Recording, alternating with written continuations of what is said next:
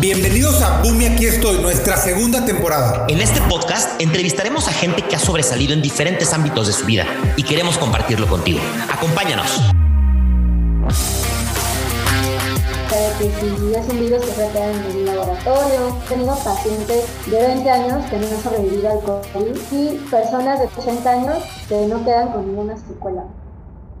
Bienvenidos a su podcast Boom y aquí estoy. Estamos empezando la segunda temporada, nuestro primer capítulo. Yo soy Octavio Díaz y como siempre y porque no me queda de otra está Sergio Martínez. Amigo, ¿cómo estás? Pues para, para, que cuando, cuando escuchen este episodio, no sé si en un mes, dos meses o en un año, no lo sé, deben de saber que estamos grabando este episodio en plena crisis mundial por el tema pues de Ucrania-Rusia y pues qué mejor momento que grabar un podcast en plena guerra, cabrón. O sea, pues no, no ah, pandemia. Exactamente. digo, la pandemia no ha terminado, pero pues pandemia más guerra, pues creo que es un combo, combo perfecto. La verdad es que estoy muy, muy contento de estar aquí.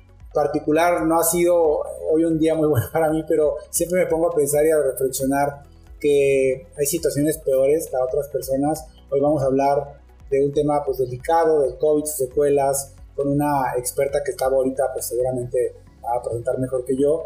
Eh, bueno, pues bienvenida Daniela y gracias Tabito, bienvenidos a la segunda temporada. Estoy muy emocionado porque traemos varias entrevistas y bueno, espero les guste a todos ustedes.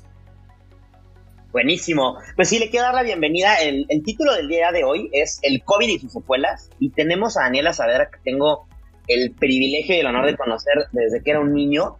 Hoy es médico internista, eh, trabaja en el Hospital General y además está en el área COVID que es lo que yo le llamo, digamos, la cumbre o la, o sí, la cumbre de del grupo zombie, ¿no? Básicamente. Entonces, Dani, ayúdanos a presentarte, por favor, qué haces, de, de qué la rolas, Dani. pues muchas gracias, Tavo. Sergio, muchas gracias por la invitación a los dos. Un saludo a todos los que escuchan Buga, que estoy. Me encanta, pues ahora sí que todo, todo este proyecto que tienen. Y pues bueno, yo soy eh, médico general, hice la carrera en la Facultad de Medicina de la UNAM y después hice la especialidad de medicina interna, también avalada por la UNAM en el Hospital General de México. Ya después pues me contrataron porque COVID, ¿verdad? Entonces ahí sigo, este, contratada aún. Y gracias a Dios ya estoy médico adscrito ahí en medicina interna.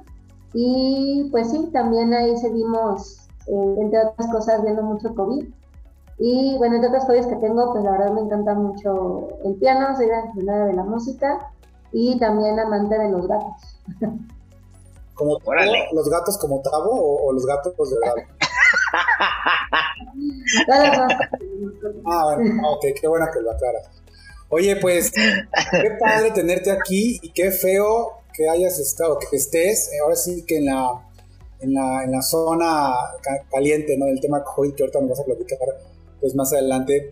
Dani, siempre está el dilema y, y bueno, por lo menos en mi caso, seguramente estaba igual, es realmente el COVID, ¿de dónde viene? O sea, sí es cierto que un chino arrancó unas alas a un murciélago, se las comió y luego las escupió y luego lo escupió eh, pobres chinos, o sea, la neta es que los chinos, a mí me encanta la cultura china y, digo, no sé, ¿qué tan cierto es eso de que en un, un de animales que, que, viene de un murciélago? O sea, dinos, ilumínanos, por favor, porque yo estoy este siempre con ese tema. Y sé que podría googlearlo, pero tengo flojera, entonces prefiero que me digas tú.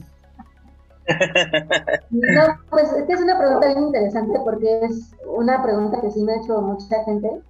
Y lo cierto es que hay muchas teorías al respecto. O sea, nosotros cuando comenzó la pandemia, digo, después de vivir lo que fue influencia en el 2009, la verdad es que no nos esperábamos que pudiera haber una pandemia pues de esta magnitud. La verdad es que sí, está muy alejada de lo que fue el 2009, ¿no? Realmente sí cambia el mundo esto. Y hay muchas teorías al respecto, o sea, de que si es un virus que fue creado en un laboratorio, que se fue de origen natural, que se surge en el mercado de Wuhan. Ahorita lo que sabemos es que sí es un virus que es de una familia de virus que ya existe, que es de los coronavirus, que pues son virus que tienen la capacidad de año con año dar enfermedades endémicas, no enfermedades respiratorias principalmente, que esos son picos estacionales que de forma natural ocurren cada año. El problema es que en ocasiones, como la, como la influenza, pues se pueden dar ciertas mutaciones de virus que vienen, digamos así, de un origen en, algún, en alguna otra especie o alguna especie animal. Y de ahí, pues la verdad es que no hay como que un fundamento como para creer que no sea de origen natural esta mutación. O sea, lo cierto es que solamente la naturaleza es capaz de crear una mutación tan cañona que sea capaz pues de crear un reservorio como puede ser eh, un primero una especie animal y luego de ahí brincarse al ser humano, ¿no? O sea, realmente difícilmente eso va a poderse crear en un laboratorio y crear las consecuencias que, que ha tenido esta pandemia. Entonces, pues la verdad es que no hay ninguna razón como para creer que esta mutación no sea de origen natural. ¿vale? Lo que sí sabemos es que sí, los primeros casos se documentaron en la provincia de Wuhan, en China, y de ahí, pues obviamente por la capacidad de transmisión tan importante que tiene el virus, pues se va a propagar a todo el mundo, como en algún momento lo han sido con otras pandemias. De hecho, pues no es el primer virus SARS que se conoce, este de SARS-CoV-2, pero previamente ya estaba el SARS y el MERS, que son virus también de una familia, digamos, parecida. Como es que son virus que son como primos, entonces esta es una mutación más que pues también llegó a tener la, la capacidad de provocar una pandemia. Pero no significa que el virus se haya digamos, no haya tenido un origen natural o que haya sido creado en un laboratorio o algo por el estilo. Fíjate ahorita no hay evidencia para, para creer eso. Fíjate que eh, ahora que lo dices, eh, es que hay tantas cosas en internet. Hay teorías que dicen que esto fue provocado para, eh, pues, ahora sí que se va a escuchar medio gacho, pero pues decirle adiós a los viejitos, este, como para que, ahora sí como un mal necesario. Hay, he escuchado locuras de que realmente no fueron los chinos, sino que un que Estados Unidos virus allá. Es mil locuras, ¿no? Eh, yo más bien eh, me gustaría saber tu opinión como, como, pues, como especialista, como, como, doctora, como internista, como, eh, en área COVID, en todo este rollo en el que has estado. ¿Cuál es la opinión de Daniela? ¿Tú qué crees realmente que sea este fucking virus? ¿Tú qué crees? Pues como te digo, o sea, yo creo que este, esta nueva mutación, como ha ocurrido en otras pandemias, sí es, eh, digo, una, una trampa muy cañona de la naturaleza, la verdad. yo no tengo fundamento para decir, no, pues sí hay evidencia de que fue un virus creado o que viene de tal experimento. O sea, la verdad es que no. Yo con la experiencia de, de pandemias que he habido previamente, digo, a mí me tocó la influenza cuando apenas era una estudiantita, una semestrosa en medicina. Pero la realidad es que sí hemos visto que la naturaleza es, es capaz de crear ese tipo de mutaciones tan cañonas que contigo pueden venir de, pueden crearse o aparecer primero en un reservorio de otra especie, luego brincar a humano. Desde mi punto de vista, solamente la naturaleza puede hacer eso. Y como te digo, realmente eso es virus genéticamente ya se parece a virus que ya previamente existían, que ya eran conocidos por el hombre, inclusive que ya habían creado epidemias o pandemias y para las cuales ya se habían ensayado ciertos tratamientos, ¿no? Se han hecho ciertos ensayos clínicos, ya aprobado vacunas. Entonces, realmente es una mutación, sí, pero no es, digamos, eh, ya había virus previamente que sí se parece genéticamente a este nuevo virus, ¿no? Aunque se le dieron, por supuesto, como mutaciones, pero realmente no hay razón para no creer que sea una mutación de origen natural. Esa es mi opinión como, pues, como especialista. Pues yo creo que no. A ver si Sergio terminó la prepa y muy a huevo, pero bueno. Exactamente. Oye, Dani, este, tengo una pregunta que va muy relacionada a lo que estás haciendo ahorita, porque eh, y te voy a poner un poquito el antecedente o la premisa muy rápido de, yo veo que muchos, muchos, y me incluyo de repente, nos ha valido un poco más de la pandemia. Después de tanto tiempo al principio, por lo menos la mayoría de la gente cercana y que conocí, estuvimos encerrados casi un año. Ya después, la verdad, la verdad es que yo ya veo a veces hasta secuelas peores por estar encerrados los niños. Hay muchas, mucho impacto que estoy viendo. Pero lo que quiero saber es realmente uno, ¿qué es el área COVID para entender muy bien? Y sobre todo, ¿cómo lo vives tú? Porque yo estoy casi seguro que la cantidad de muerte que debes de ver tú te ha de sensibilizar a tal punto de no, no quiero que nadie salga nunca de su casa, ¿no? ¿O estoy loco? No, no, para nada. O sea, por supuesto, de hecho, el principio de la pandemia era una gran frustración porque, o sea, todavía estaba la creencia de mucha gente errónea de que Dios no existía, de que era un complot del gobierno, de que si era o sea, que la pandemia no era real, era nada más una estrategia para controlar, etcétera. Y la verdad es que sí, era mucha frustración el hecho de que, de que mucha gente no, o sea, no creyera en, este, en la magnitud del problema y que no siguiera las medidas para intentar contener un poco la pandemia, para llevar la pandemia un poco más controlada. Entonces, eso es algo que yo la verdad no había vivido antes ¿no? O sea, a mí la, la, influenza me tocó apenas en una semestrosa, entonces realmente es la primera vez que yo estoy en un área en la que sí eh, tengo que tratar pues con una enfermedad que yo sé que no solamente pues va a dejar secuelas en muchas de las de los pacientes que sobreviven, sino que también en un principio que no conocíamos prácticamente nada de la enfermedad, o sea que para nosotros era algo prácticamente nuevo, pues no sabíamos cómo lidiar con ella. Se estaban enseñando tratamientos, veíamos que los no funcionaban, conocíamos muy poco respecto del virus, entonces esa parte sí fue muy difícil y, también la frustración de, de, tratar de, hacer entender un poquito a la gente que tenían que cooperar para que la pandemia fuera más controlada. Ahora, el área COVID, pues es un área en que efectivamente están pues, todos los pacientes que son sospechosos o que ya tienen una infección confirmada por COVID. Y justamente se le llama el área COVID porque es un área que debe tener cierto tipo de protocolos, cierto tipo de restricciones. Obviamente es un área en la que cada personal de salud debe contar con todo el equipo de protección, ¿no? Y normalmente, eh, digo, en mi experiencia, pues la verdad es que estoy en un centro que es centro de referencia para todo el país. Prácticamente vienen pacientes de todos lados, vienen pacientes del norte del país, del sur, del centro. Eh, es un hospital muy grande. La verdad es que en las primeras dos horas la reconversión fue completa prácticamente.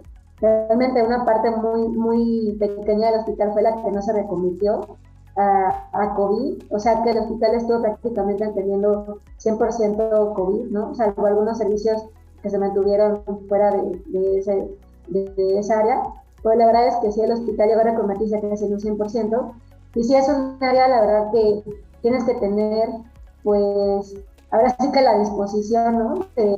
tú sabes que pues estás arriesgando tu salud, eh, de que tienes que explotar tus conocimientos, lo poco que sabes, a lo mejor porque es un área, como te digo, o sea, en ese momento nos agarró, la verdad es que yo creo que todavía con muchas deficiencias en materia de salud, como ha habido aquí en México muchas veces, y la verdad es que no fue nada fácil lidiar con eso.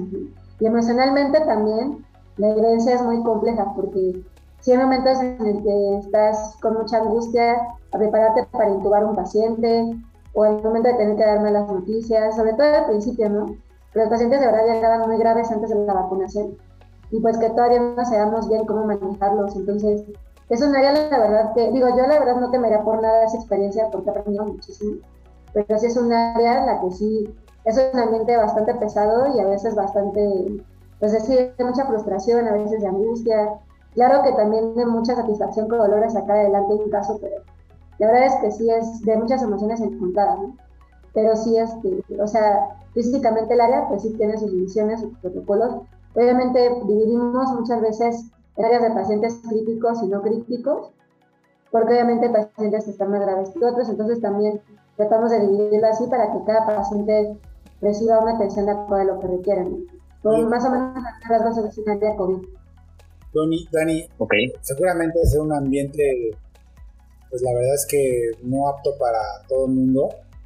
Y de las historias de terror que, bueno, una que yo tengo presente trataré, no, diré nombres, este, por temas, bueno, dos casos muy particulares, uno fue de un familiar y otro de un, conocido que eh, cuando le da el COVID lo llevan al área COVID del IMSS este, y, le quitan celular, todo, todo. No puede, no puede tener ningún tipo de contacto ni, de relación con los de afuera y no había manera de que se comunicara con su esposa y al final le terminaron entregando a la esposa pues el esposo en, en, cenizas, ¿no? O sea, una cosa así que dije, ¿sí? Y cosas así que digo, no, no manches, no creo, ¿no? Y obviamente, algo que dice estaba muy cierto, que uno lo vive, o sea, el, el, para ser empático, no tienes que vivir lo que viven los demás, pero a veces hay que ser muy consciente. Y generalmente cuando tú no vives lo que viven los demás, pues, pues dices bueno, sí, sí me cuido, pero ya, o sea, ya relajen la raja, ¿no? Casi, casi ya tranquilos, ¿no? Y, y no me, yo me acuerdo perfectamente cuando pasó a este familiar cercano, que tan así que me tuve que trasladar de ciudad, este, que estaba inducido a coma, este, así de nada, una rayita de morirse, pues evidentemente te pone la, la dices tú, este tema así ¿no? Sí, es un virus, porque ya ves que uno decía que no, no pasa nada, hombre, pues, vamos al partido de los gallos blancos, no pasa nada. Es, una gripa. Una gripe, una gripa. Y, y bueno, ahorita que lo dices, a mí me gustaría que nos platicaras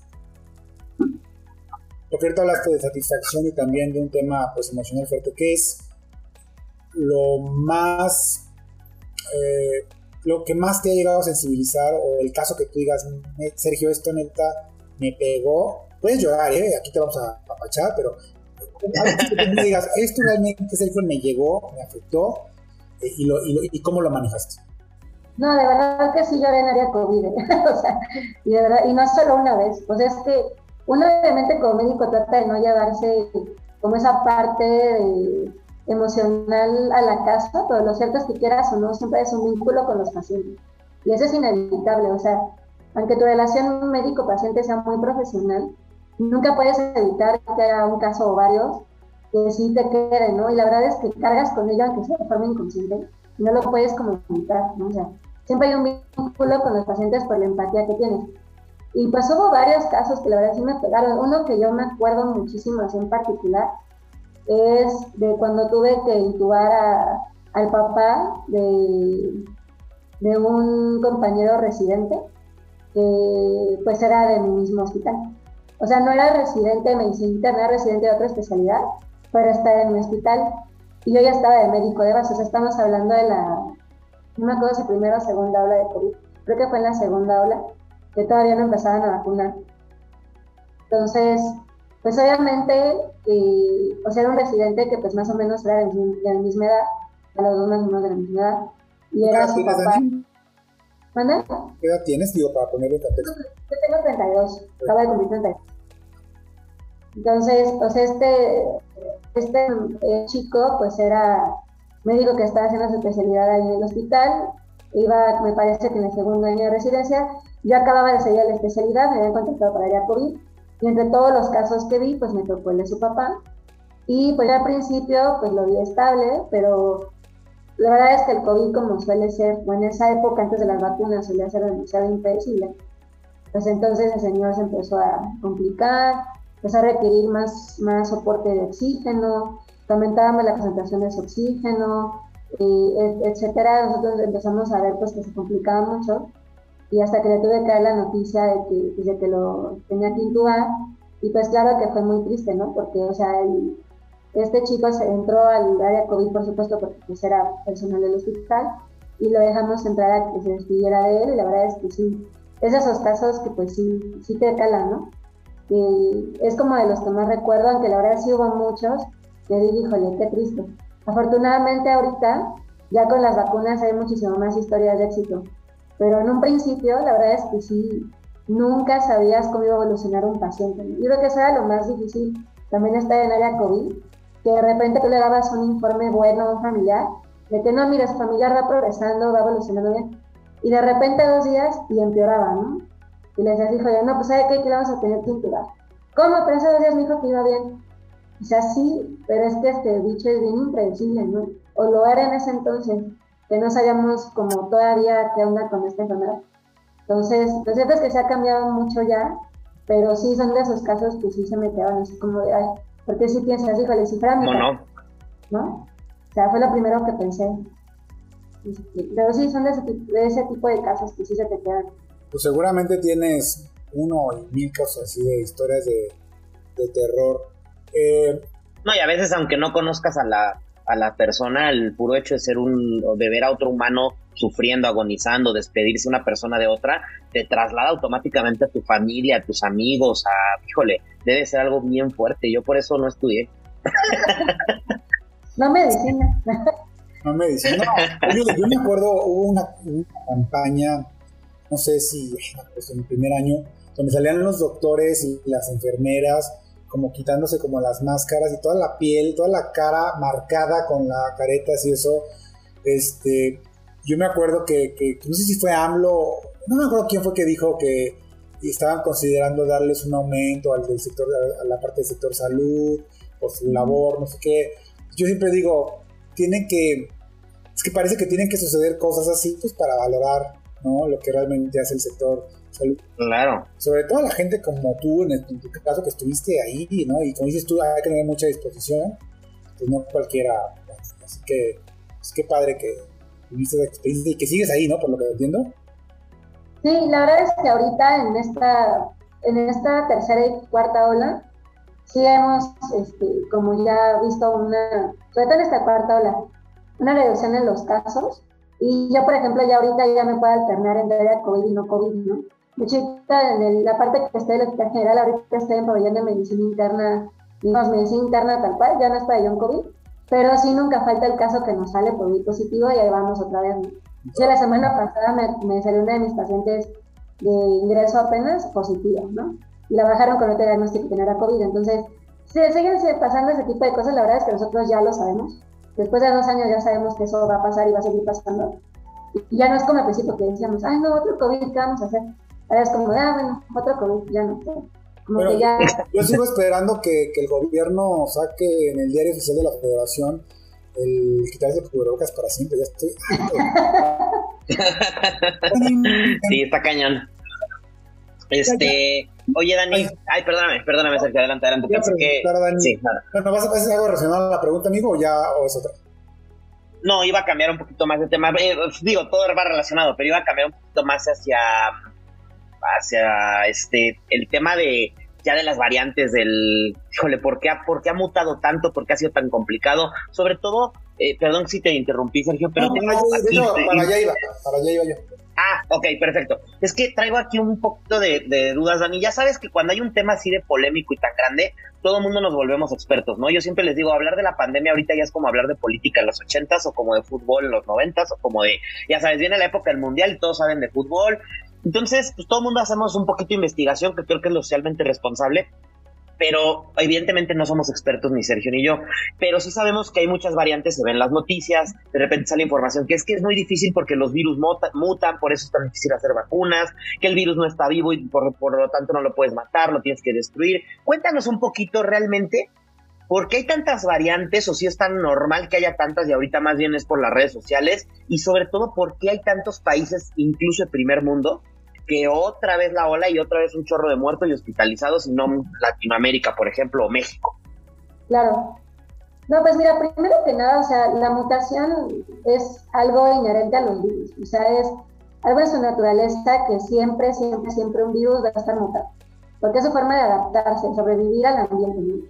Un virus, pues para poder hacer su ciclo necesita fuerza, infectar una célula a fuerza. Y para lograr eso tiene que mutar, porque obviamente poder integrarse al material genético de las células tiene que mutar, tiene que haber diferentes copias que lo permitan seguirse adaptando y poder infectar. ¿no? Entonces es como su mecanismo de defensa, por así decirlo. Es algo eh, natural en en, en un microorganismo como es un virus. ¿no? todos los virus van a estar constantemente presentando eh, mutaciones durante su proceso de replicación. Ahora, lo que sí hemos visto, como en esta pandemia, este virus que tiene una capacidad de mutación mucho más impresionante que otros, como es el caso del COVID, ¿no? O sea, la influenza también vimos muchas mutaciones, pero la verdad es que el COVID sí nos ve impactados en el aspecto de que tiene una capacidad de mutación impresionante y eso obviamente lo ha hecho mucho más difícil de manejar la comparación de, otro tipo de virus o otro tipo de, pandemias que hemos tenido previamente. Eh, pues lo cierto es que sí hay muchísimas mutaciones, pero no todas, no todas las variantes, vayan, van a tener relevancia clínica o epidemiológica, o sea, no todas van a ser de preocupación, por así decirlo, o de interés. Por eso es que siempre vemos en los medios, no, pues ya sería otra variante de preocupación, como fue en su caso la Delta y esta Omicron ya sale otra variante de interés, ¿no? O sea, se definen así porque sabemos que son variantes entre miles que tiene un virus durante su proceso natural de replicación. Un virus cada vez que se replica va a tener miles de errores en, su, en este proceso, en la elaboración de sus copias, y esto lo hace mutar y aparecen nuevas variantes. Pero no todas son relevantes, porque sabemos que no pueden cambiar clínicamente, digámoslo así, cómo va desarrollándose la enfermedad tema de las que consideramos de preocupación o interés, pues sí se llaman así porque justamente sabemos que sí puede llegar a alterar. ¿Cuál, perdón? ¿Cuál? De las variantes de preocupación. Ah, ¿Así les dice? Ajá, como son la Delta, la Omicron. Ah. De hecho, están básicamente la Alfa, la Beta, la Gamma, la Delta y la Omicron, ¿no? Que son las Hay cinco. otras que ni nombre le ponen, supongo. Ajá, exacto, porque realmente las de relevancia son esas, la de interés y la de preocupación. Oye, Dani, perdón, perdón que te interrumpa, pero entonces, por lo que te estoy entendiendo, o sea, esta madre nunca se va a acabar y siempre va a haber variantes y, si- siempre vamos a Exacto. estar, o sea, ¿hasta qué punto? Yo entiendo que, o sea, las pandemias, la- pensamos que a lo mejor puede ser algo nuevo y no, toda la vida ha habido pandemias, no toda la, la historia de la humanidad ha tenido pandemias. Esta es la que nos tocó vivir a nosotros, los que somos chavos rucos, jóvenes, fuertes y talentosos. Este, no, haciendo referencia ¿Hasta qué punto? O sea, ya, ya, ya más o menos te voy entendiendo, pero quiero saber cuándo consideras tú que estas mutaciones van a dejarse, van a dejar de ser tan relevantes que nos van a poder permi- permitir vivir un poquito más normal. ¿Este año? Dime por favor que sí, o cuándo. Pues mira, yo creo que sí hay buena posibilidad de que, de que esto ocurra pronto. No es que el virus vaya a desaparecer, o sea, es un virus con el que vamos a tener que aprender a vivir, al igual que lo hemos aprendido con influenza, con el virus de hepatitis, con todos los tipos de virus. Pero este virus pues tiene características que obviamente sí lo hacen muy especial, porque digo, la verdad es que creo que hace muchísimo tiempo que no se veía una pandemia de tal magnitud. Todos los aspectos económico, social, cultural, eh, muertes, o sea, todo eso.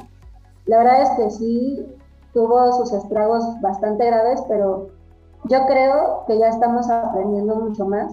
Y definitivamente va a ser un virus que no se va a ir, o sea, tenemos que tenerlo en cuenta, como tampoco se fue la influenza, ¿no? Me gusta mucho ser el, el ejemplo de la influenza porque eh, es, digamos, algo que se compara, ¿no? Lo que estamos viviendo.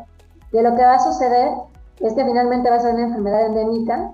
No es que se vaya a ir, sino que va a tener esos picos estacionales, obviamente. Ya no estamos bien, pero sí va a tener, eh, digamos, picos en los que haya aumento de casos regionales, locales, en ciertos lugares. Sobre todo con los cambios de estación, como es la temporada invernal, como suele ocurrir con todos los virus respiratorios. O sea, el COVID es un virus respiratorio y finalmente también va a ocurrir lo mismo, ¿no?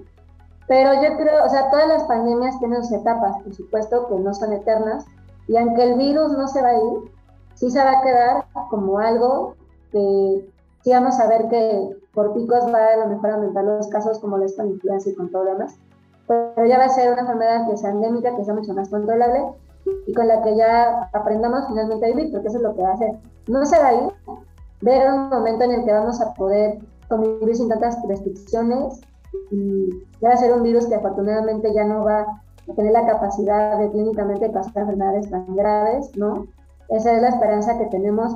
Cuando suceda, la verdad es que ni los más expertos lo saben todavía, pero por toda la experiencia que ya tuvimos en estos dos años y por lo que han sido las pandemias anteriores, sí puede ser que este año ya nos estemos aproximando, de hecho la, en la segunda mitad del año más o menos, se estima que ya entremos en una etapa endémica, ¿no? Como digo, en la cual no es que el virus deje de existir, pero sí ya se va a convertir en algo mucho más controlable y en algo mucho más llevadero, que es la esperanza que tenemos, ¿no?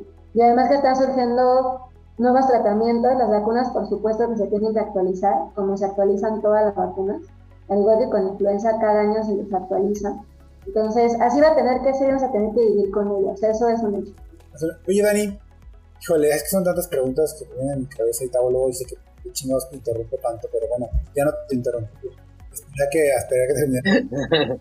A ver, hay tan, o sea, ahorita vamos a hablar de las incongruencias del COVID, pero tengo, hay, hay algo que de verdad necesito que me des con peras y manzas, para también para la gente que lo escucha, es, a ver, ¿cómo, ¿qué explicación hay que una persona superatleta de alto rendimiento, que tenga el cuerpo de la vida, le afecte el COVID y lo tumbe?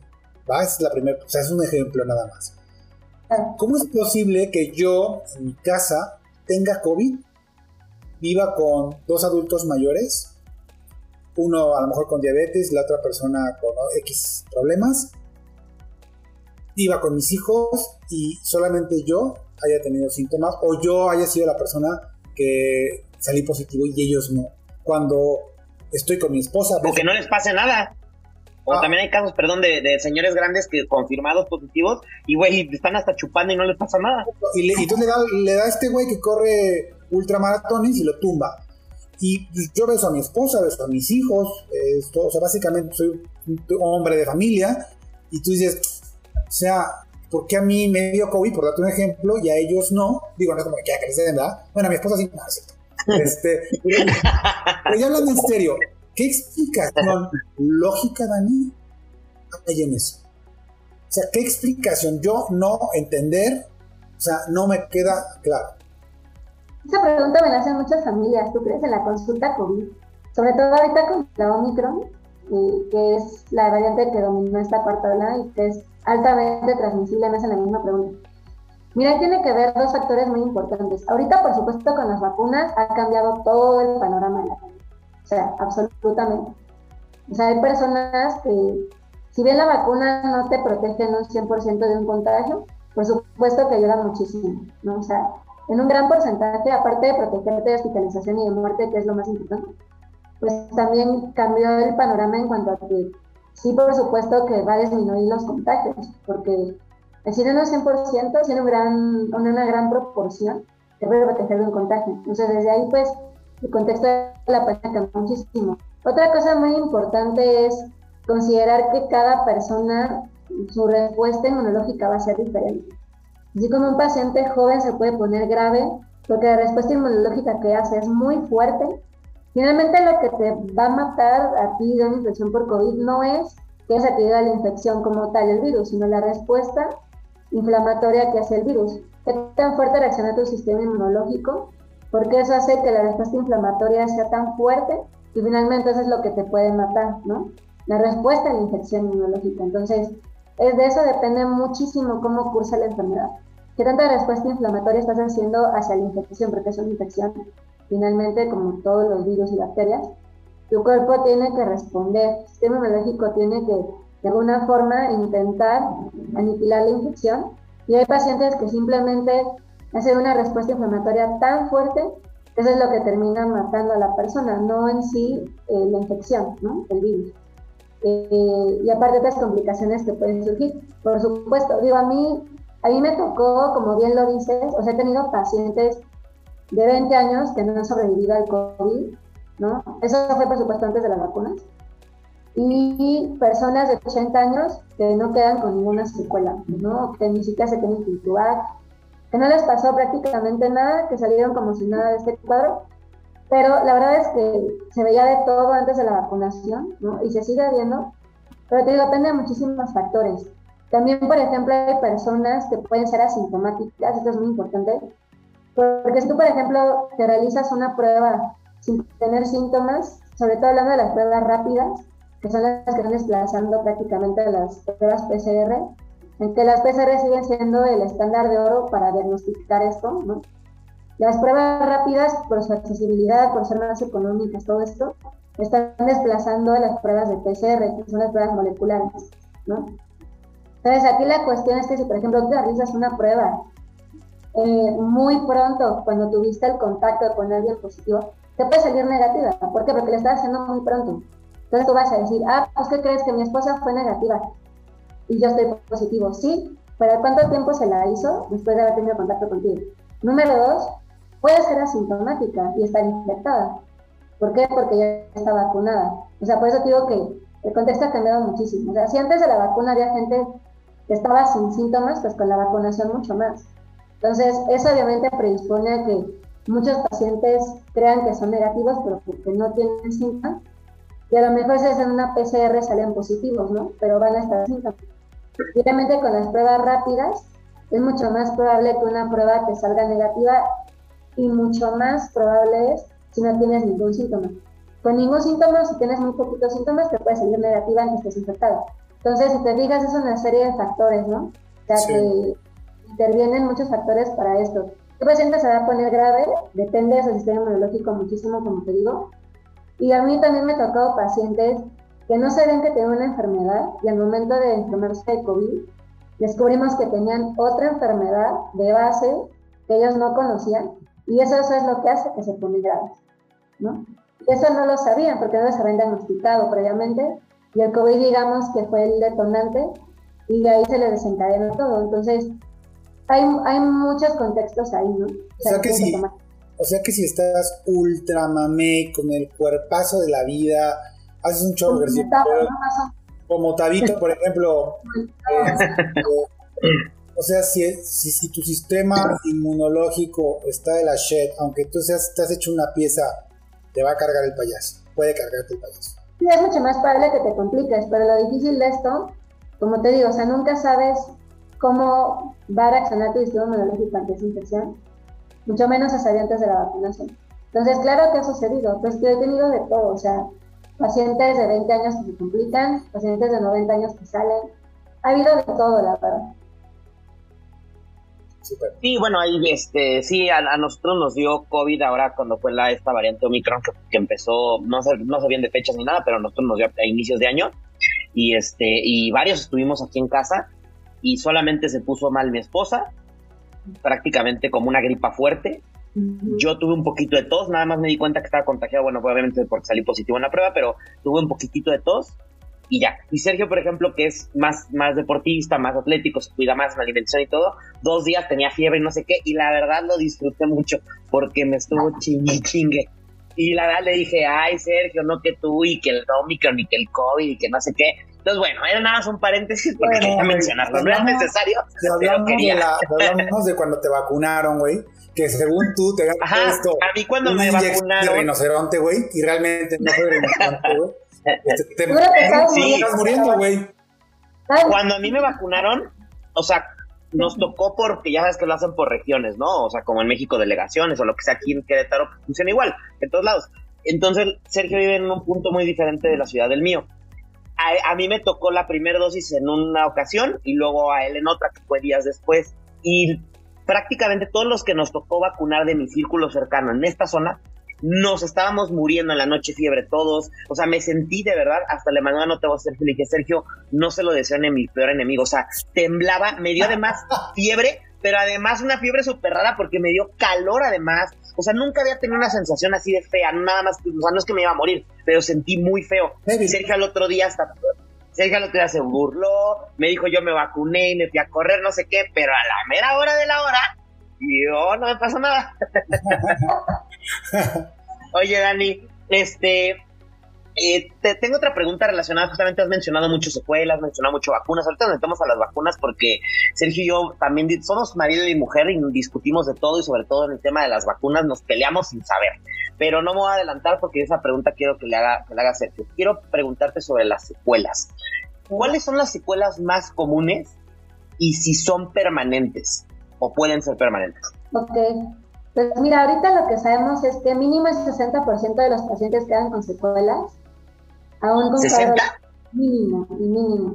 Lo que es, a veces son secuelas tan leves que pues muchas veces pueden pasar desapercibidas para el paciente, pero sí se estima que mínimo el 60% de los pacientes pueden tener secuelas post-COVID, aún con cuadros leves moderados. ¿eh?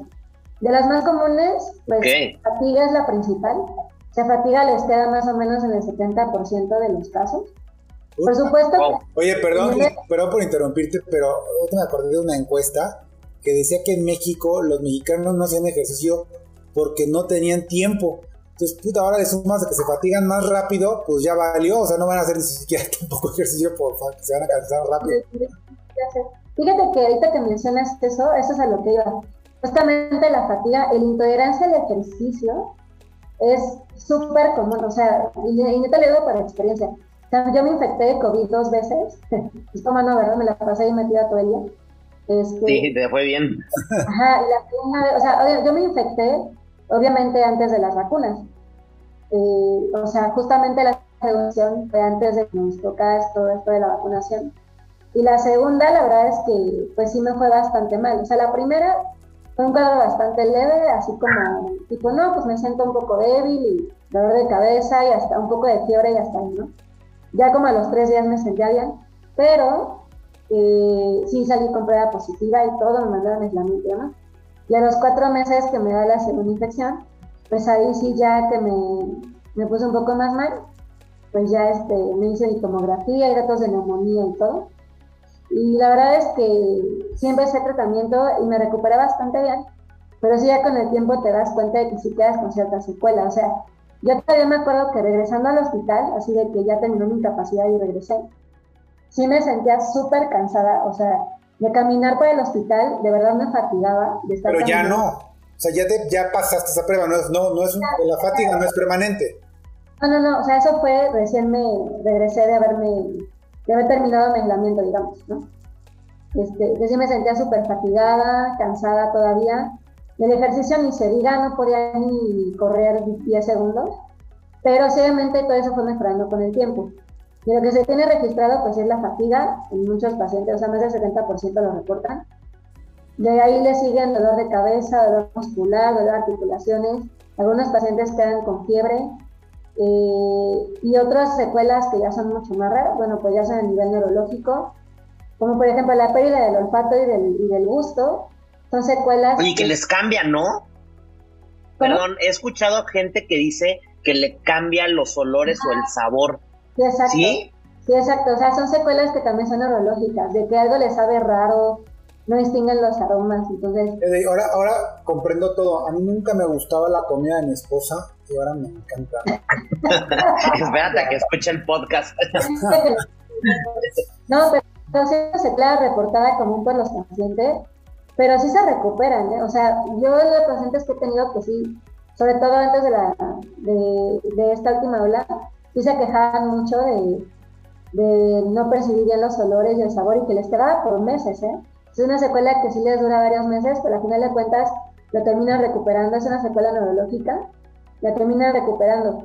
Y de ahí le siguen secuelas mucho más raras como problemas psiquiátricos, este, gastrointestinales, diarrea, náusea, vómito.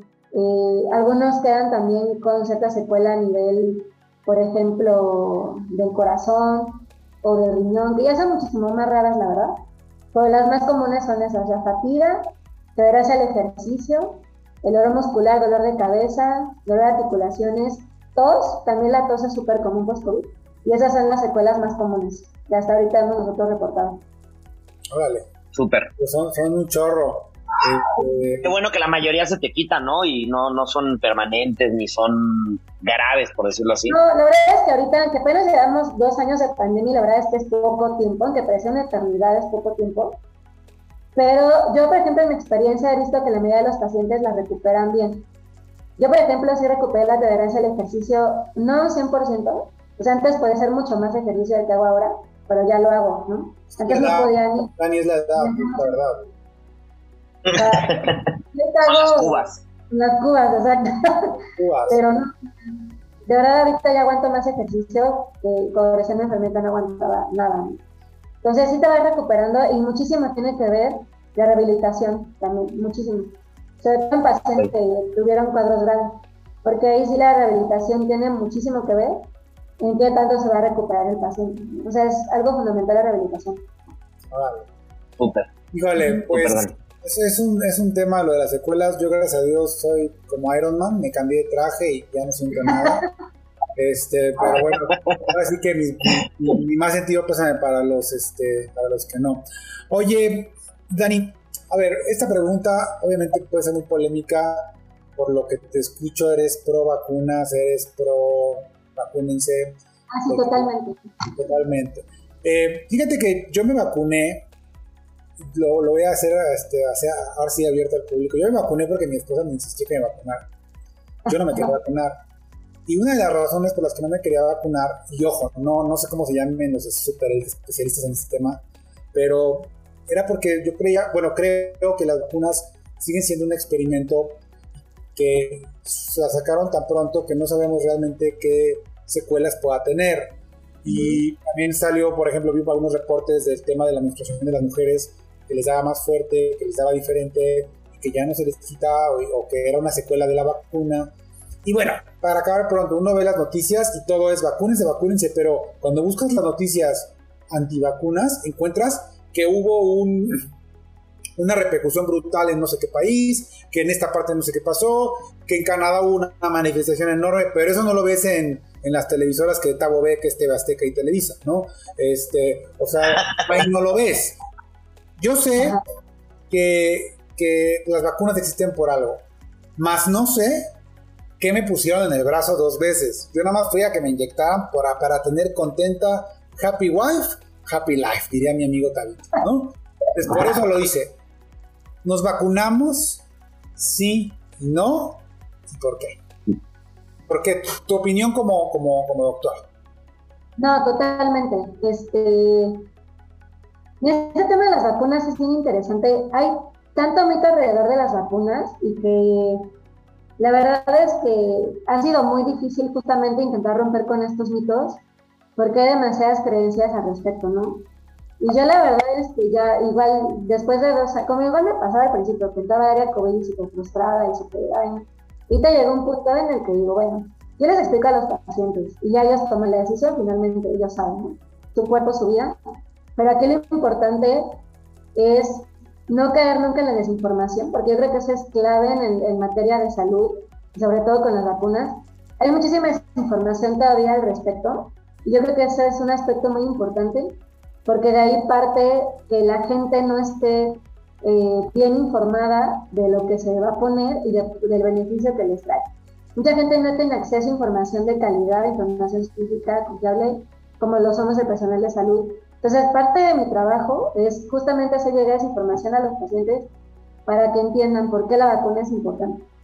Porque como en todo, como en todo, siempre va a haber muchos mitos, siempre va a haber mucha ignorancia al respecto, siempre va a haber falta de información confiable que pues realmente dé la evidencia de por qué sí funcionan las vacunas, ¿no? Porque sí sirve esta estrategia que estamos tomando con las vacunas.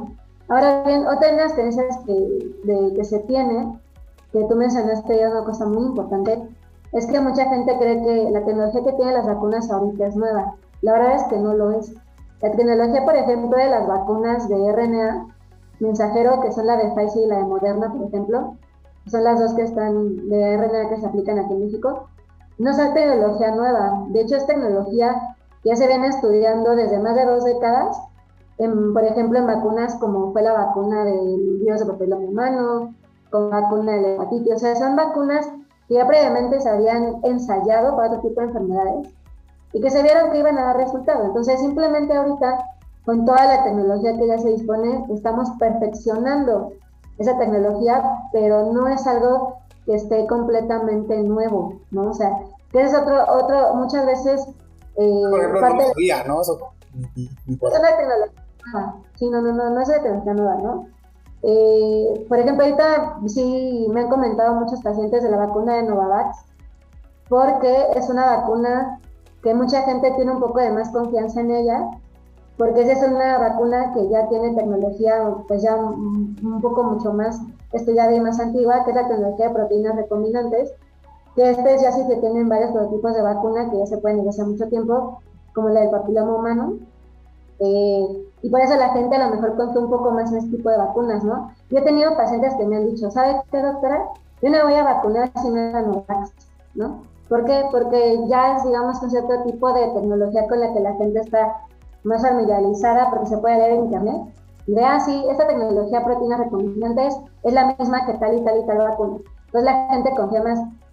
Pero no es que las demás vacunas no funcionen, ni mucho menos. Al contrario, o sea, yo estoy impresionada de verdad de, de qué también están funcionando las vacunas, ¿no? ¿De qué tan, ¿Cómo? ¿De qué tan qué dijiste? De qué también están funcionando las vacunas, la verdad. Porque obviamente, como te digo, o sea, yo he tenido pacientes infectados con vacuna, por supuesto que sí, por supuesto que sí, pero por mucho, por mucho puede cambiar su evolución. O sea, he tenido pacientes 80 años diabéticos, hipertensos o con obesidad o con edema pulmonar, ya con sus tres dosis de vacunas y que se infectaron ahorita en esta cuarta ola por Omicron y que no les pasa absolutamente nada, tuvieron una gripa. Y yo estoy 100% segura de que si no hubiera sido por las vacunas, su curso hubiera sido totalmente diferente. ¿Por qué? Porque ya lo vi en las olas pasadas. Ya vi en el contexto de pacientes con mismos factores de riesgo no vacunados la diferencia, la verdad, es que sí es abismal. Por supuesto que las vacunas no van a prevenir el 100% de las muertes. Ninguna lo hace. Pero yo como digo a los pacientes, o sea, pongas a pensar entonces, ¿por qué si vacunó a su hijo contra la polio? ¿Por qué si lo vacunó contra la hepatitis? ¿Por qué si lo vacunó contra la influenza? ¿Por qué si lo vacunó contra el neumococo? O sea... Bueno, yo te podría responder como papá que eso lo hago porque ya son vacunas probadas de muchos años ya sé que me estás diciendo que no es, que, este, que no es, que esto no es tecnología nueva, pero también es un hecho, bueno, por lo menos yo lo veo como un, como un, como un factor muy importante, es que pasó un año, creo que un año, año y medio para que nos vacunaran, no me acuerdo cuánto tiempo pasó. Que por cierto, AMLO, si me estás escuchando, excelente todo tu chamba de vacunación, la neta te la rifaste, muy bien. Me sorprendió, la verdad me sorprendió lo rápido que lo hicieron, ¿no? Bueno, aplausos para, cabita de algodón. Pero bueno, retomando el tema es, sí, estoy ahora sí que estoy de acuerdo contigo, pero también me gustaría escuchar esa versión tuya o esa opinión tuya de lo que pues que realmente pensamos que están experimentando con nosotros o que no sabemos realmente qué fregados te metieron, ¿no? O sea, ¿qué opina la gente que dice, no, las vacunas, no, este, esto, tiene secuelas, mañana nuestros hijos pueden salir deformes? No lo sé, hay mil teorías. No, es que te da risa, pero yo, leí hace poco que decía que en el tema eh, de las mujeres embarazadas podía haber una consecuencia de, para los hijos y que iban a ser ya con problemas y ya sabes, ¿no? Repito, no lo leí en el TV, en el TV y Notas, lo leí obviamente. ¿Quién sabe? Lo leí en. ¿Quién sabe? Lo leí en Men's Health, o sea que ese sí es un lugar. en la Rosa de Guadalupe, exacto.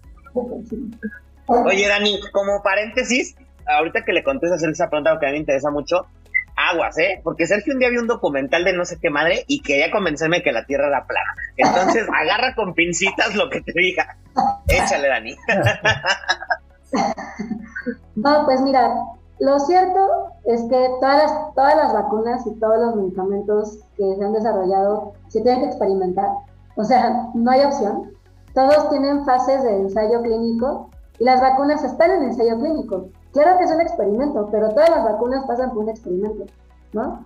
Entonces, digamos que lo que sí es cierto es que las vacunas tienen que pasar por ciertas fases para que se empiecen a aplicar a población sana. ¿No? O sea, no se aplican de manera inmediata, tienen que pasar por fases. Y, y eso, con eso veo lo que tú mencionabas, es que es demasiado pronto. Puede parecer que sí, pero como te digo, es tecnología que ya era conocida, no es que haya sido algo sacado de la manga, entonces ahorita como ya tenemos un avance en la ciencia impresionante, obviamente se permite que estos ensayos clínicos se lleven de una forma mucho más rápida, mucho más fluida, y no es porque no sirvan, sino que Digo, obviamente es obligado que frente a la emergencia que estamos viviendo, ¿no? Se tome una estrategia de hacer ensayos clínicos de una magnitud importante de forma rápida para ver si realmente funcionan las vacunas, el intento de salvar vidas. Y pues ya se demostró que salvan muchísimas vidas las vacunas, la evidencia está. O sea, la, estadística y los números no mienten, la evidencia está de que salvan muchísimas vidas las vacunas. Como te digo, no un 100%, pero están salvando muchísimas vidas, ¿no? Que hay casos desafortunados de pacientes que han fallecido con vacunas, sí, porque con todos los tipos de vacunas lo va a haber siempre. Pero, por supuesto que nunca se va a comparar a la proporción de lo que era antes de las vacunas. ¿no? Eh, claro que esto es un ensayo clínico a escala, por supuesto que lo es, a gran escala. Siguen estudiando esas vacunas, de eso se trata, de que se perfeccionen, ¿no? Pero obviamente... voy a poner como antecedente nada más que si yo empiezo a ver que Tavo crece unos centímetros más, la vacuna surtió. no, si yo crezco, ¿no? Deja tú, ¿eh? si yo crezco es que sí, ya, ya la vamos. Entonces, en conclusión, Dani, por, por, por, todos estos mitos y todo, y yo entiendo porque, bueno, creo que todos nos hemos enfrentado a, pensar por lo menos eh, y no ir ciegamente con lo que ves en las noticias o lo que alguien te dice, ¿no? Entonces, en términos generales, creo que está bien que pensemos, que investiguemos, y de hecho, algo que te preguntas es que veo que en muchos países que realmente tienen estudios muy avanzados, o me refiero a su nivel académico per cápita es muy alto, tienen un chorro de broncas, no sé, Austria, este, hay países que realmente dices, oye, tienen un, índice altísimo de educación y son los más antivacunas, ¿por? Sí, de hecho en Europa estuvo como que muy impresionante lo que sucedió después de, bueno, con el pico de la Delta sobre todo. Hubo países de primer mundo que sí efectivamente les fue bastante mal con la, con la variante Delta y sí, efectivamente hay mucha gente que todavía eh, no se quería vacunar, pero voy a lo mismo, ¿no? O sea, inclusive en ese tipo de países siempre va a haber personas con creencias muy arraigadas y que no van a tener muchas veces el acceso a esa información, ¿no? o no, o en todos lados va a haber fuentes de desinformación, eh, noticias falsas, news, o sea, todo eso hay en todos lados, ¿no?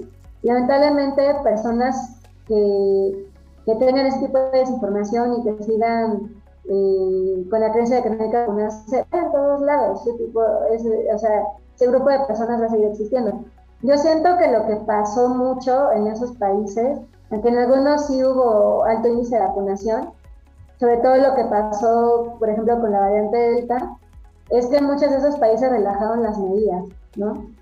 Con todo y que son países que sí tienen un nivel de educación y de cultura bastante alto, como es el ejemplo de Alemania, Francia, Italia, España, etcétera, Suecia, ¿no? Entonces son países que sí, en algunos les fue muy mal con esta tercera ola de la variante Delta, antes de esta Omicron, porque mucho tiene que ver la relajación de medidas que tuvieron en ese entonces. Y ante una nueva variante, relajar medidas es lo peor que puedes hacer, sobre todo si es una variante como la Delta. Entonces, eso tuvo muchísimo que ver, yo siento, para que hubiera eh, esa, ese nuevo crecimiento de casos y que les ha ido tan mal, ¿no? Porque muchos se deben a, que relajaron muchísimo las medidas como el uso de cubrebocas, eh, eliminaron restricciones, muchas por completo, etcétera. Entonces, eso por supuesto que tiene muchísimo que ver, porque aunque haya gente vacunada, si tú relajas las medidas, por supuesto que los casos van a aumentar y la, por ende las muertes también, ¿no? Entonces, sobre todo, sobre todo que la variante ¿cuántas aplicaciones llevamos de vacuna? Solamente una, solamente una dosis. y fue la más agresiva, ¿no? Exacto, entonces, y es una de las variantes más agresivas que hemos visto. O sea, la Omicron lo es en cuanto a transmisión, pero se está comportando afortunadamente menos grave hasta ahorita. En cambio, la Delta, híjole, o sea, la verdad es que sí tiene muchísimo que ver que muchos países, aunque fueran el primer, aunque eran el primer mundo, sí relajaron mucho las medidas. Y eso tiene muchísimo que ver. Ok. O sea, en resumen, nos vacunamos, ¿no? ¿O no? Ya. ¿Cómo? En resumen, vacúnense, háganle caso a AMLO. Por supuesto, por supuesto, se tienen que vacunar, sí, no, por supuesto. Que Sergio trae algo con AMLO, le dieron un contrato al gobierno ahorita o algo, estoy casi seguro. Oye, Dani. no hay otra. Ok, bien. Oye, Dani, para ir dando este cierre a esto, tenemos una última eh, no sé si decirte pregunta, sí, en realidad queremos tu opinión, pero Sergio y yo vivimos, eh, somos muy amigos, somos muy cercanos, este, eh, tuvimos la oportunidad de hacer un par de viajes durante la pandemia por X o Y motivos y observábamos todo el tiempo, platicábamos sobre las incongruencias que había en el manejo, en el manejo específicamente de las medidas sanitarias. Y te voy a poner un par de ejemplos bien sencillos y bien rápidos. Nos tocó llegar a un aeropuerto en donde en las filas era o tan ortodoxo todo gel, cubrebocas, llenabas un formulario que para empezar el formulario nada más te preguntaba casi casi si te sientes mal dime que sí para que no tomes el vuelo. ¿Quién le, quién le va a poner que sí se siente mal, no? y luego te suben... El tapetito, güey. Ajá. El tapetito. Llegas con niños y los niños chupan los juguetes que están en el piso. O sea, no puedes controlar eso tan fácil. Y luego lo peor no es eso. Llegas al avión y es un hormiguero porque las aerolíneas perdieron todo el dinero del mundo, este, los hoteles, todo. Entonces llegas y el avión hasta el pool todos juntos. ¿No? Ese es un ejemplo de una incongruencia enorme. Llegas a un restaurante, no joven, no podemos vender alcohol.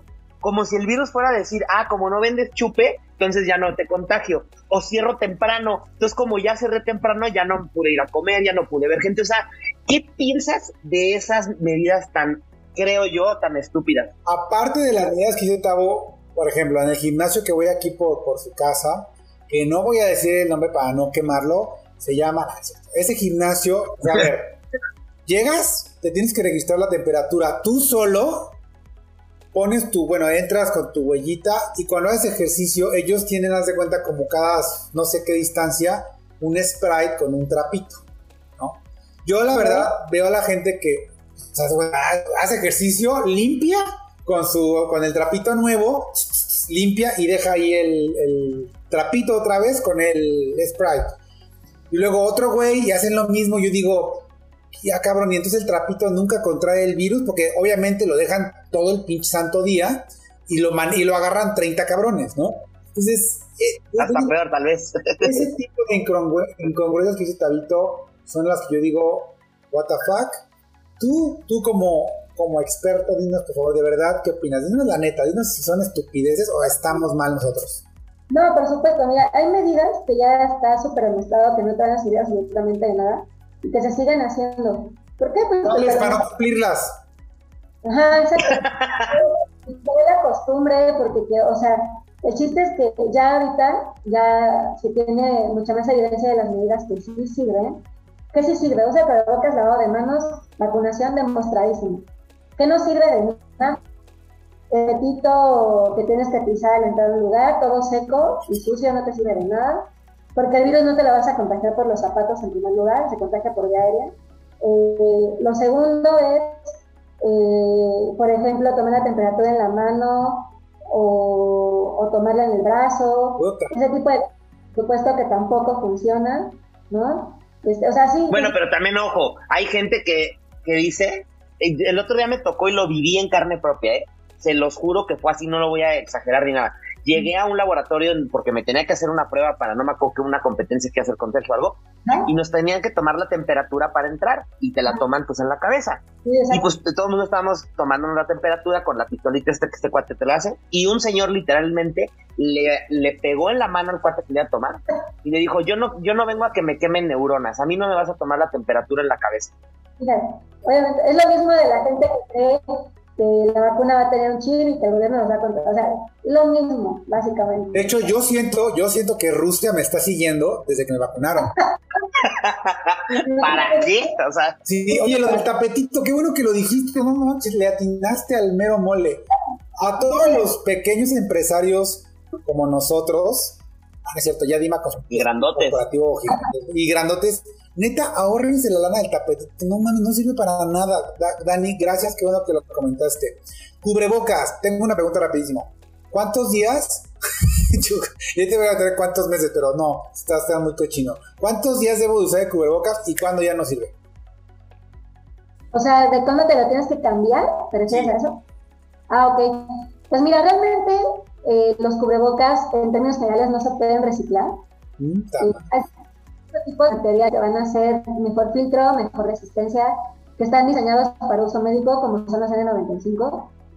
Pero si tú tienes un cubrebocas de tela, un cubrebocas de capa, etcétera, te lo tienes que cambiar. O sea, no, no es replicable, ¿vale? Te lo tienes que cambiar por lo menos diario para que siga teniendo su función de hacer un buen filtro. Ah, bueno. Entonces, va a estar reciclando un día, dos, tres días, cuatro días.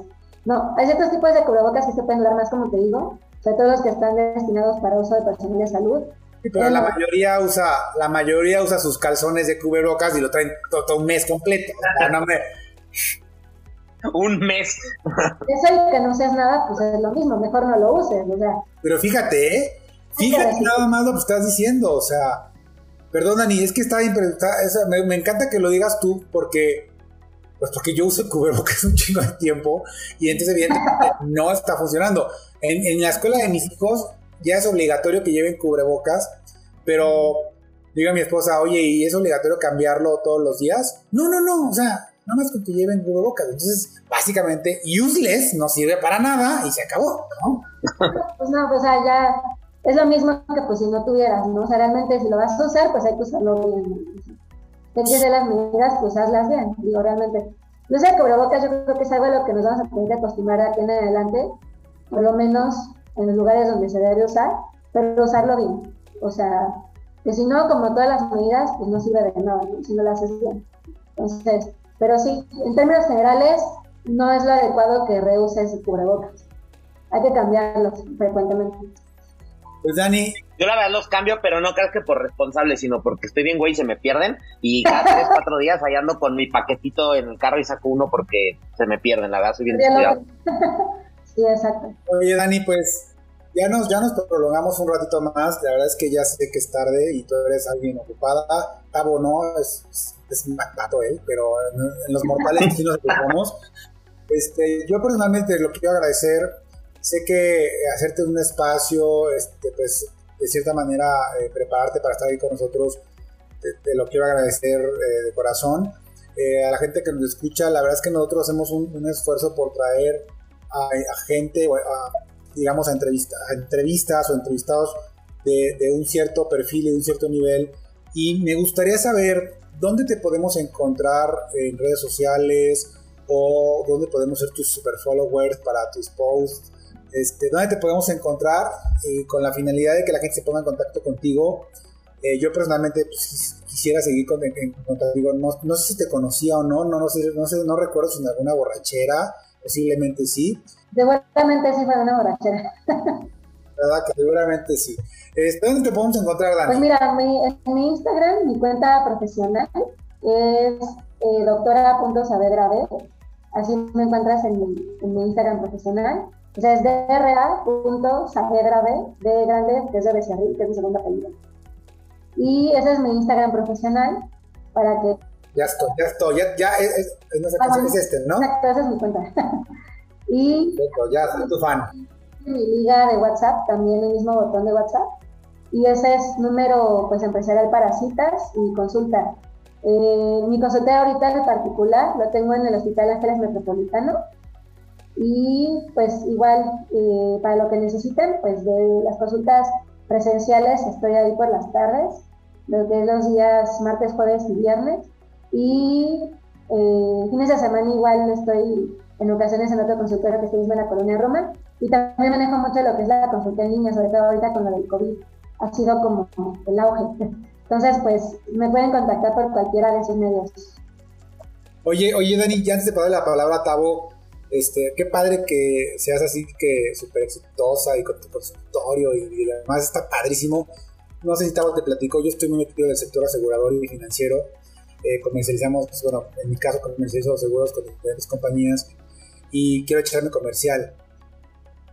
Y el comercial obviamente con tu respuesta. La gente debe asegurarse o no debe asegurarse?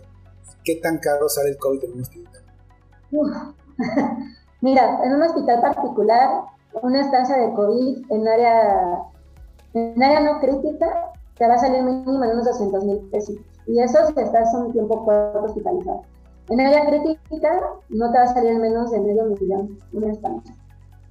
Y a veces hasta el millón. En un hospital, digamos, del Grupo Ángeles, por ejemplo, que son los que yo manejo, o en la línea, de entrada, para, si tú vas a entrar en un área crítica porque el paciente está incubado, para asegurar tu ingreso tienes que hacer un depósito pues que no baja de los 300 mil pesos. Y eso nada más el depósito, ¿no? Entonces, híjole, eh, yo también, por ejemplo, he visto que mucha gente se aseguró a partir del COVID. Yo creo que siempre es bueno contar con una, con una seguridad así, este, porque nunca sabes cuándo te va a tocar, ¿no? Y siempre tener ese respaldo, yo creo que te da mucha tranquilidad porque mucha gente no va a poder tener acceso a un INSS, a un IST, a una Secretaría de Salud, a un seguro popular. O sea, la verdad es que nunca sabes cuándo te va a tocar. Entonces, yo, yo por ejemplo, si estoy asegurada y sí recomiendo, que, si hay la posibilidad, asegurarse. Con Dima Consulting, supongo. Ah, no es cierto, tú no estás con nosotros. Bueno, seguramente pues, no, te, recomendaron a tiempo. No, Dani, gracias por tu respuesta. Ya escucharon, gente, asegúrense en los casos que yo atiendo de COVID por gastos médicos mayores son desde 100 mil pesos hasta 2, 3 millones de pesos. O sea, es una locura lo que se gasta en un hospital privado. Así que gracias por tu, por tu respuesta para que la gente sea más consciente. Dani, ya te sigo, les doy la palabra a Tao y me encantó conocerte y platicar contigo. De verdad, muchas, muchas gracias. No, gracias a ustedes, de verdad por la invitación. Me encantó participar con ustedes. Muchas gracias, Dani. Pues mira, en realidad este eh, no, no quisiera sonar repetitivo. Eh, quiero agradecerte personalmente por, por tu tiempo, por, por este, por hacerte un espacio, por dedicarle, pues al final hay que, hay que estudiarle un ratito y dedicarle este, pues coco y tiempo, ¿no? Que ambos, ambos este, te presentaste con la oportunidad. Entonces te quiero agradecer muchísimo, Dani. Ya tenemos tus redes, te vamos a seguir. Y este, y a todos los que nos escuchan, pues muchas gracias. Espérenos para el siguiente episodio.